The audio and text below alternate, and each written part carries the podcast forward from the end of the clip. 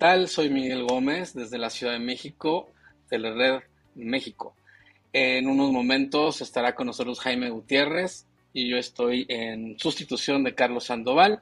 Y hoy tenemos temas muy importantes, eh, los cuales son la reunión de Morena en el Estado de México, el llamado de Peña Nieto a varios políticos priistas a Madrid, hasta su residencia en La Moraleja.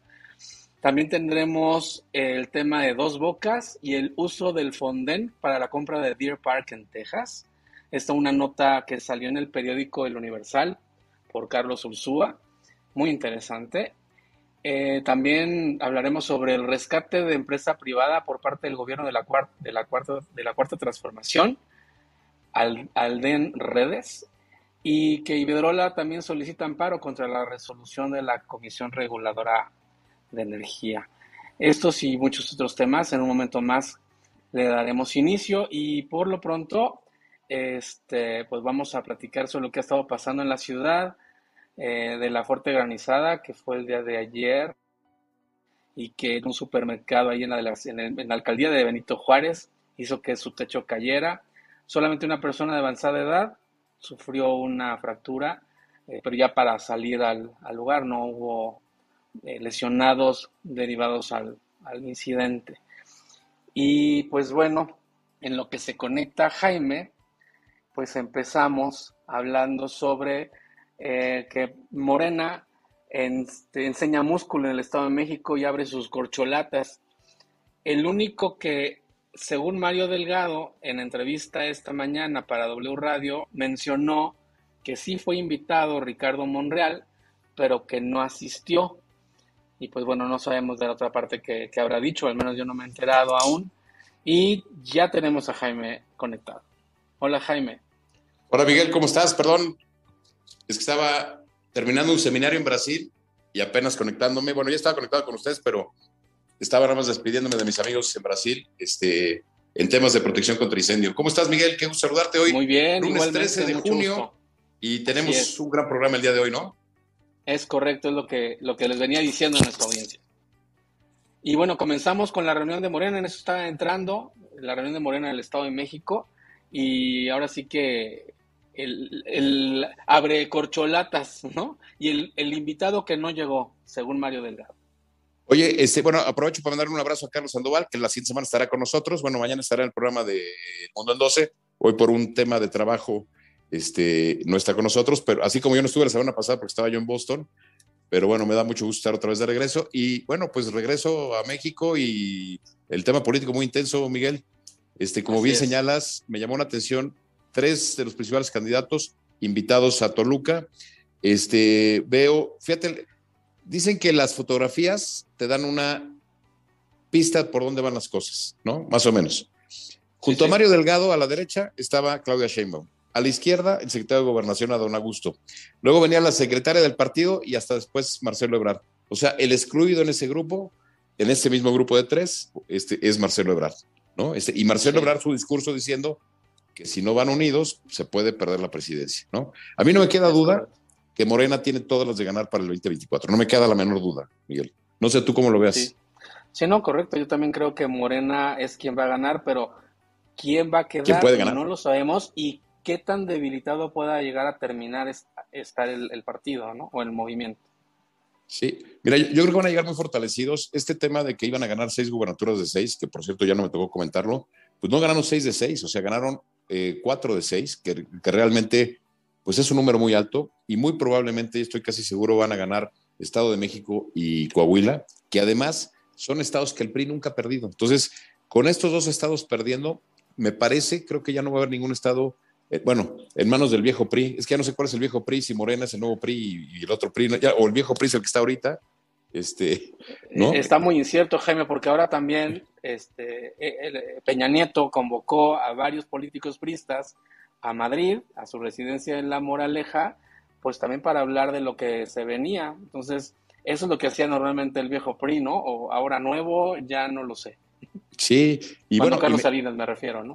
Y, me llama la atención eh, que además en épocas anteriores, todos estos personajes de los que estamos hablando hoy en día, hubieran sido muy críticos si cualquier funcionario del gobierno de Peña Nieto, de Fox, de Calderón, hubieran actuado con esa eh, premura, este, como la hicieron ayer los de Morena. Entonces, este, incluso por ahí, digo, este, se ven unos camioncitos donde va publicidad del secretario de Gobernación. Digo, yo me imagino que fue de este evento, no fue del estado, del, de la gubernatura de Tabasco, pero lo que yo veo es que ya están muy adelantados los tres y pues obviamente eh, hay un tema aquí que es clave, este, Miguel. Ser popular no significa, no significa ser buen gobernante y creo yo que ahí es un gran error de la política pública en México o de las elecciones. O sea, no estamos votando por, por el más popular. El más popular no necesariamente es el más capaz.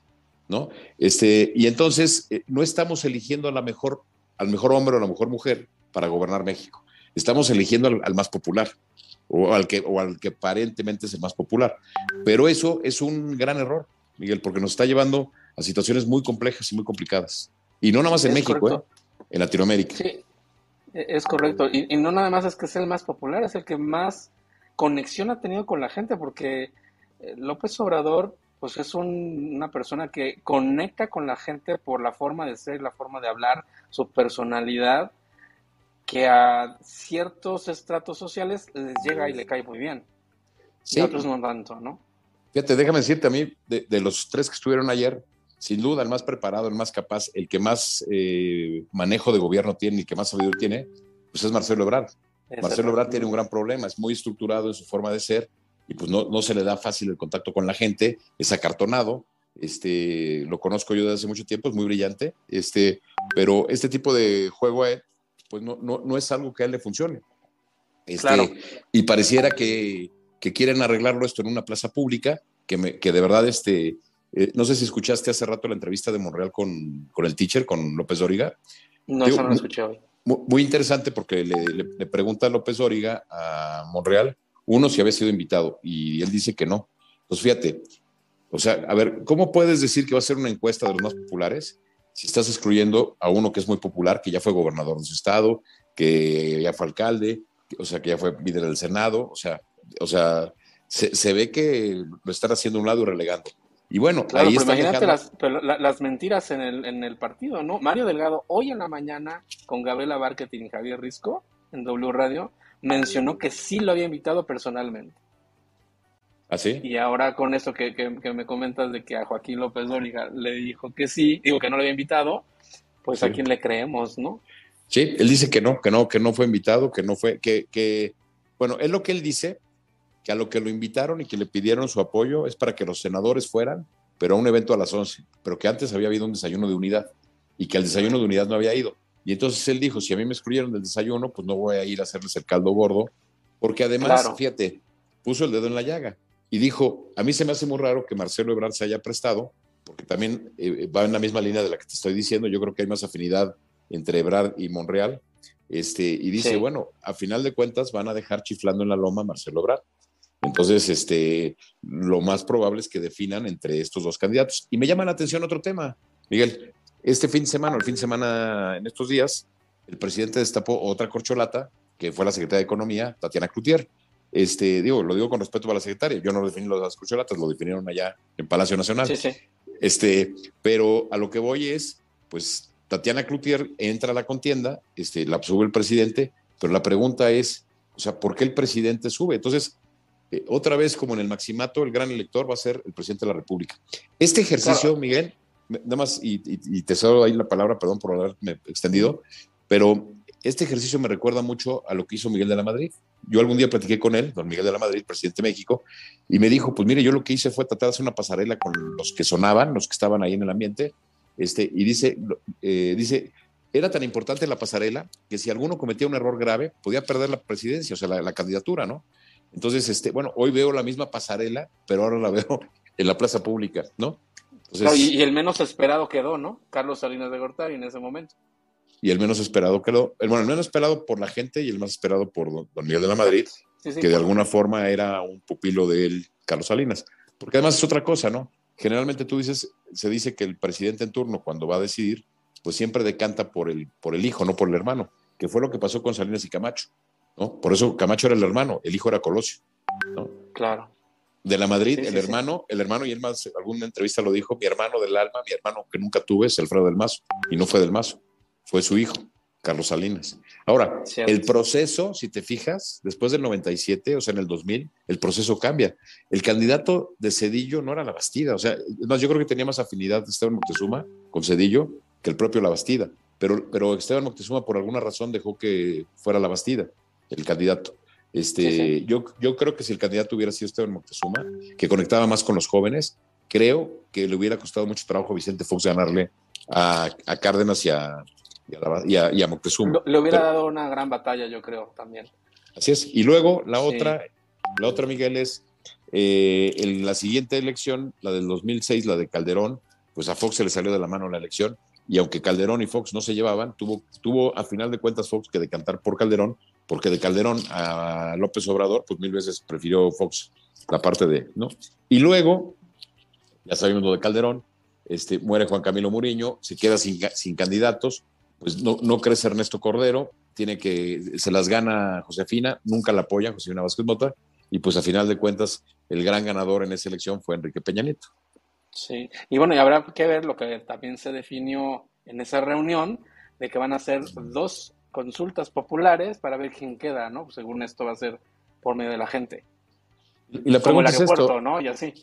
Otra vez, la verdad, ¿tú, crees, tú, tienes credibilidad en esas encuestas? Yo como no, Monreal no, les creo. Yo creo que es más bien para tener presupuesto o utilizar ese presupuesto de la consulta a otros fines, ¿no? Es como la consulta del aeropuerto, este Miguel. ¿Sí? La quisieron para el tema de Texcoco y el Santa Lucía el 80% de los votantes estuvo en, Chiapas y el 80% o el 90% de los que votaron no han usado el aeropuerto. Entonces, la pregunta es, este, ¿es eso la democracia? Claro, pero para hacer el tren Maya, para hacer la refinería, para hacer estas locuras, pues no se ha necesitado este, consulta popular. Yo nada más como anécdota, cuando fue esa consulta de lo del aeropuerto, mi abuelo había fallecido tuve que ir al pueblo donde está, donde, donde fue el entierro de mi abuelo, en Cadereyta Jiménez, Nuevo León. Y ahí yo tuve que votar en el kiosco. Y dices, bueno, y esta gente que, o sea, que ni viaja, perdón, ¿no? O sea, la verdad, ¿cómo le vas a consultar a, estas personas, no? Yo te voy a decir algo y creo yo, fíjate, y lo vi en Colombia. En Colombia, tú tienes un territorio tan, tan, con tantas montañas que necesitas, que es muy difícil transitar por carretera. Entonces, lo que ha pasado en Colombia se ha democratizado el tema del uso del avión. Yo creo que eso es lo que deberíamos aspirar, a que tener vuelos baratos para que la gente vuele, pero son dos temas diferentes, ¿eh? Una cosa es que la gente de Chiapas o de Cadereyta pueda volar, digo, con la inflación que ahorita vamos a hablar, no creo que puedan volar ni los que tienen riesgos, pero, pero segundo, ¿por qué alguien de Cadereyta tiene que definir dónde, va, dónde van a poner el aeropuerto? ¿Por qué alguien de En la Ciudad de México, exacto, o sea, no, no, tiene nada que ver. Yo voté ahí, ¿eh? Y se me hizo tan curioso bueno, imagínate, aquí estoy decidiendo por un aeropuerto a, a mil kilómetros, a 600 kilómetros de aquí, no, mil kilómetros, no me acuerdo cuánto. Sí, ahora, realmente, realmente, este, yo era lo que, un poco lo que proponía yo en mi tesis antes de lo del aeropuerto, hacer un aeropuerto internacional de esa magnitud en la Ciudad de México es una locura, lo debieron de haber dejado ya como un aeropuerto, claro, el, no estoy criticando el tema de lo del aeropuerto de Pachuca, el AIFA, porque al final de cuentas Pachuca como capital de un estado, que es Hidalgo. Necesita un aeropuerto. Necesita un aeropuerto. Y entonces, precisamente, ese, ese es el gran engaño de López Obrador. O sea, él construyó un aeropuerto local y nos los hizo, nos los hizo creer que era un aeropuerto internacional. Y, no, no, no lo es. Y además no lo va a hacer porque estamos castigados, porque no hemos cumplido con las normas, porque, esto porque la aviación está tronada, porque este tema de las, de las líneas, de las rutas aéreas es una locura. Pero bueno, este, pues vamos a ver qué va a pasar porque te digo, todo indicaría, o sea, los, economías, los economistas tienen una frase que usan mucho que es ceteris paribus, que significa en, latín, mientras todo se mantiene constante. Pero estos rompimientos, Ebrard, Monreal, ¿no? Este, vamos a ver qué pasa, porque eso puede darle oxígeno a la oposición. Ahora, yo a la oposición la veo fuera, muy fuera de foco, ¿eh? no, no le veo la posibilidad, este rollo que están celebrando estos dos triunfos como si fuera, hubieran ganado el campeonato mundial, la verdad creo que es patético. Y creo yo que hoy a la alianza ya le está pesando mucho los liderazgos que hay en el PRI este, para, la, para unirse, ¿sí? Porque la gente lo que está rechazando es. precisamente al PRI. O sea, por eso, por eso votaron por Morena, porque piensan que Morena es ¿no? Este, diferente al PRI, cuando no se dan cuenta que aunque, la, aunque el chango se vista de seda, chango se queda, ¿no? Claro, sí, sí, sí. bueno, cambiando de tema, nos vamos al tema de la inflación. Hubo una nota en, en, en el periódico Publimetro donde dice, te lo, voy a, te lo voy a leer para ver qué, qué, comentarios podemos hacer de ello, dice, inflación amenaza con anular hasta el 30% a los salarios. Analistas prevén que el aumento de precios siga al alza y en los próximos meses la inflación llega a 9% lo que absorbería hasta 30 de cada 100 pesos. Mira, yo lo veo muy grave. Este, el programa principal para el combate a la pobreza, siempre lo he dicho y me tocó manejar Prospera en su momento, el, mejor programa social que existe es el crecimiento económico, el desarrollo económico. Si no hay crecimiento económico, estamos peles. Entonces, si, no hay crecimiento económico, no hay inversión y además le sumas una alta inflación, la inflación a los que más perjudicas a, a las personas pobres. Hoy platicaba con la nana de mis hijos y ahora que estuve yo afuera, me estaba sorprendida ella porque pues, le había yo dejado algo de dinero y me dice, oiga, pues ya, ya no alcanza. Me dice, ahora va, va, a pensar como que yo le estoy engañando, pero me dice, ya no nos alcanza con esto, ¿no? Claro, pues, claro. porque con una inflación del 7% anual y un etiquetado de los precios y con precios controlados además, Miguel, porque el gobierno está de alguna manera hechizamente agarrando dinero de impuestos para que esta, para, para aparentar que la situación está más controlada pero está haciendo más grande el hoyo. Y lo pongo con el ejemplo de las gasolinas. Sí. Claro, además de esto que estás mencionando, también esta inflación lo que va a traer al país es desempleo. Dice que se prevé, o sea, que está en peligro, que, eh, se podría perder hasta 300 mil oportunidades de trabajo. O sea, no nada más que no te alcance, sino que la gente va a perder su empleo. Fíjate, leía yo ayer, Venezuela trae una inflación de 500% anual. Argentina la trae en 51% y México ahorita el 7%, pero hay una gran probabilidad, si esto no se maneja bien, que la inflación en México pueda llegar al 10%. Entonces, que sería, sería una catástrofe por el impacto que podría tener. Acuérdate, Miguel, que cuando el presidente Cedillo muy sabiamente eh, le dio autonomía al Banco de México, se dieron cuenta que uno de los de la lucha principal que debía de ser un país siempre era contra la inflación. Lo aprendieron de la Primera Guerra Mundial, de la Segunda Guerra Mundial, de la crisis del 29 y entonces hoy la inflación, el combate a la inflación se vuelve en una parte muy importante en el tema económico. Entonces, este, este, este tema nos está pegando, pero muy duro, muy, muy duro. Y te digo, y el engaño del gobierno de meterle recursos públicos que deben de destinarse para otras cosas, para tapar el hoyo y para para decir que pues, no nos ha subido la gasolina. No, claro, el presidente prometió en su campaña que la gasolina iba a estar en 10 pesos, lo que iba a estar costando. Hoy no está en 10 pesos y está en 22, 23 pesos, este, dependiendo de la zona fronteriza, dependiendo de lo demás. Pero además está subsidiada. El precio, estaba leyendo, el precio de gasolina, si soltaran el, precio, debería estar en 30 pesos. Si se va a 30 pesos, imagínate el tema con los alimentos, imagínate el, el impacto. Pero lo peor, Miguel, es que ese dinero que le está metiendo a la economía al gobierno es un barril sin fondo, o sea, es, es abrir la llave y que el dinero se vaya. Además, porque no estás arreglando nada. Es una tragedia, ¿eh? Es una gran tragedia. Sí, sí, sí. sí. el este, próximo tema. no, bueno, y déjame decirte más una cosa. Eh, eh, también vi una entrevista con el banquero de JP Morgan y lo que él está diciendo, él está pronosticando que, pues, que se puede venir un gran huracán financiero. ¿Por qué? Por la guerra de Ucrania, ¿no? La falta de alimentos, la alta inflación. Entonces, que están todas las, el, tema de la pandemia, los dos años y medio que tuvimos, o sea, están dadas las condiciones para que a nivel global se genere una megacrisis. Y obviamente si hay una megacrisis, no te digo qué le pasa a México, ¿no? O sea.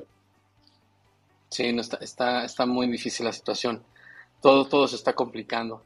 Y pues el presidente gastando mucho por dos bocas. ¿Cómo ves esto de la refinería?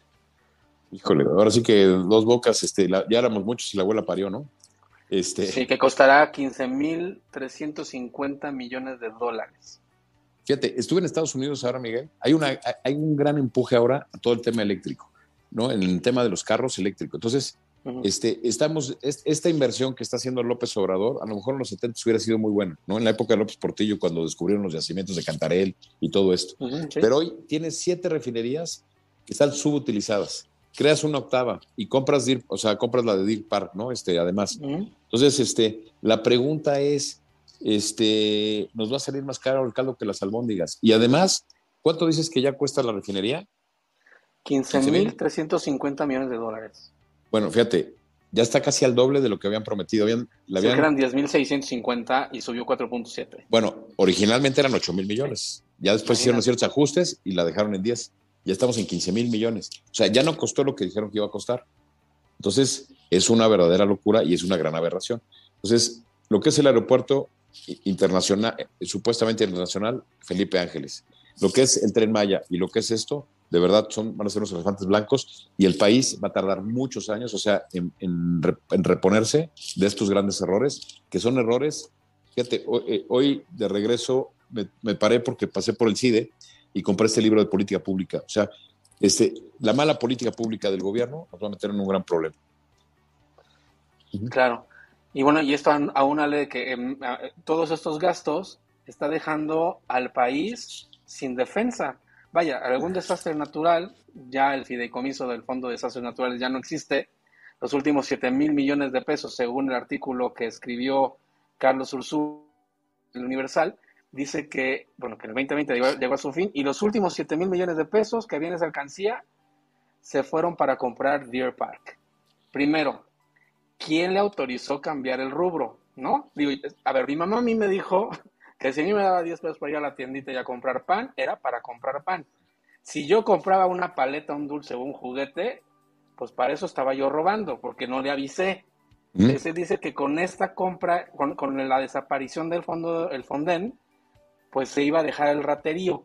Para mí, pues sigue siendo el raterío, porque ya no lo, ya lo, agarró ese dinero para comprar otra cosa. Se llama desvío de recursos y está castigado en la ley. Este, tú no puedes, el Congreso autoriza un monto y esos fondos que estaban destinados para una cierta cosa no los puedes tomar para usarlos para otra cosa. Exacto. Y este, pues obviamente eh, ya se acabó todos los fondos, además, todos los ahorros. Ahora sí que, el, este, o sea, el papá borracho compró para tener más alcohol. ¿no? Exactamente, pero imagínate ahora que lleguen, ahora que estamos en temporada de huracanes, pasa algo, porque va a pasar, siempre pasa algo con los huracanes, ¿no? Y, ya no está este fondo, ¿y ahora qué va a pasar? Pues este, pues terrible, terrible porque te digo, todo este dinero que se había ahorrado para estas emergencias o para este tipo de situaciones, pues estas previsiones que se habían hecho en estos gobiernos neoliberales, que por cierto, hace unas semanas el, presidente mismo, ya contradiciéndose completamente, como siempre lo hace, comentó que ahora el neoliberalismo no es tan malo, ¿no? Mientras no sea corrupto, ¿no? Es correcto. Y pasando a otro tema, Jaime, sobre el rescate de empresa privada, así como lo que criticó durante años López Obrador por el Fobaproa, ahora el, el gobierno de la cuarta transformación está rescatando a una empresa privada. ¿Qué piensas de esto? ¿Qué pienso de esto? Mira, el presidente en su campaña prometió que iba a haber Internet para todos. Yo me imagino que mucho de su gente, mucha de su gente cercana, se metieron a estos negocios y se, metieron a fomentar. Entonces, este, el presidente me sorprende porque él dijo en la, en la pandemia que él no iba a rescatar ninguna empresa. Digo, ya lo había dicho antes, este, como bien lo señalas, o sea, en sus campañas y todo esto, criticó esto, pero fue muy contundente. Él no quiso apoyar, dijo que tenían que sobrevivir los que tuvieran que sobrevivir me llama la atención que hoy, contrario a lo que hace, salve a una empresa, a una sola empresa, ¿no? O sea, tú dijeras, bueno, es la industria, ¿no? Salve a una empresa. es una empresa. Y el argumento es que porque es una empresa que se va a comprometer a dar Internet para todos, pues la pregunta es, si quebró la empresa, la pregunta es, ¿por qué quebró? O sea, y dos, si hay las condiciones para hacerlo, y tres, ¿por qué inyectarle dinero a una empresa privada? Entonces, este, bajo su lógica, ¿no? Entonces, el señor está emprendiendo que el gobierno tiene que intervenir de repente para poder apoyar la industria. Y eso lo hacen todos los gobiernos. Si la industria aérea tiene algún problema, como lo hizo en Estados Unidos ahora el, presidente, eh, bueno, desde el presidente Trump y ahora el presidente Biden, pues este, fomentaron, ¿para qué? Para que no se cayera la industria, pero con un fin, ¿no? Este, en este caso, pues llama mucho la atención que rescate una sola empresa y lo que te digo, este, algo, dicen que cuando algo no suena lógico, suena metálico, ¿no? Es correcto, es correcto. Y Jaime, bueno, son las 18.24. Vamos a mandar saludos. Te las voy a leer también las preguntas para que irlas contestando. Saludamos a Marisa Ochoa, a Mons Urb, Estela Acosta, Becky MT, Pablo Jordán, León Mac, Carlos Alberto Farías Salazar. Y tenemos preguntas de Marcela Rey. Dice, si Del Mazo no se entrega por sus delitos, pretenderá entregar al Estado, ya que miedo, ya Qué miedo a ser detenido y procesado. Entregó 100 municipios. Alberto Castelazo dice, ¿no creen que Ricardo Monreal sea candidato para la oposición? Y Marcela dice una corrección ahí de por miedo. ok. ¿Qué piensas de esto que dice Alberto Castelazo? Mira, la primera es, yo, yo lo he sostenido, yo creo que Monreal muy probablemente pueda salirse este, de ahí, este, este, pueda irse de aquí y, no... Sí, sí, se me escucha porque entró aquí como... Eh, tu video se fue, Jaime. Espérame, déjame aquí, este... Estamos completamente en vivo. Estamos completamente en vivo. Ya, perdone, este...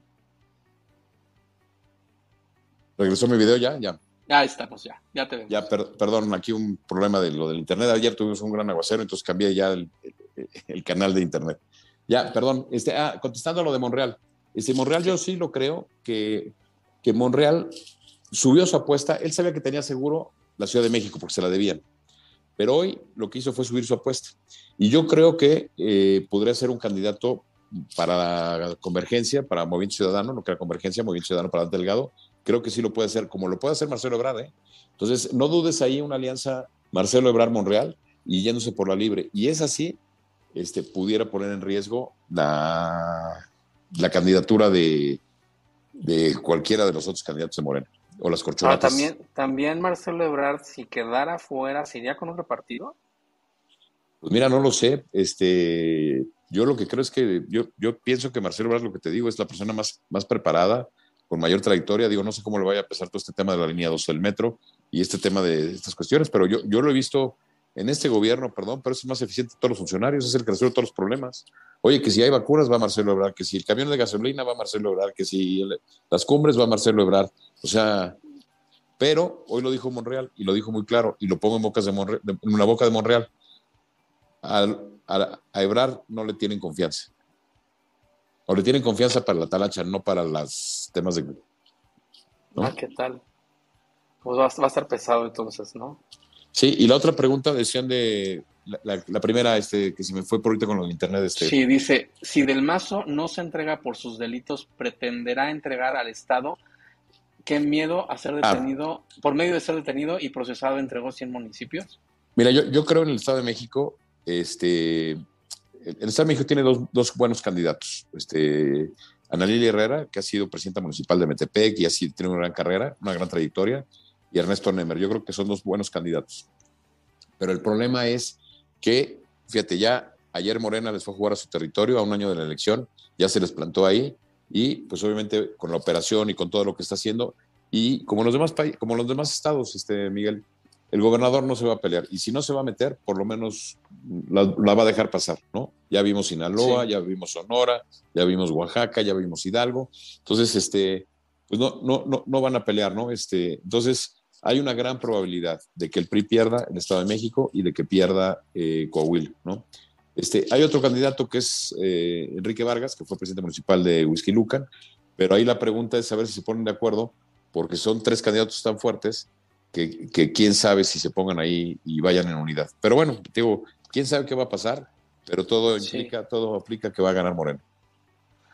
Y bueno, y el último tema que traíamos, Jaime, es que Iberdrola va a solicitar amparo contra la resolución de la CRE.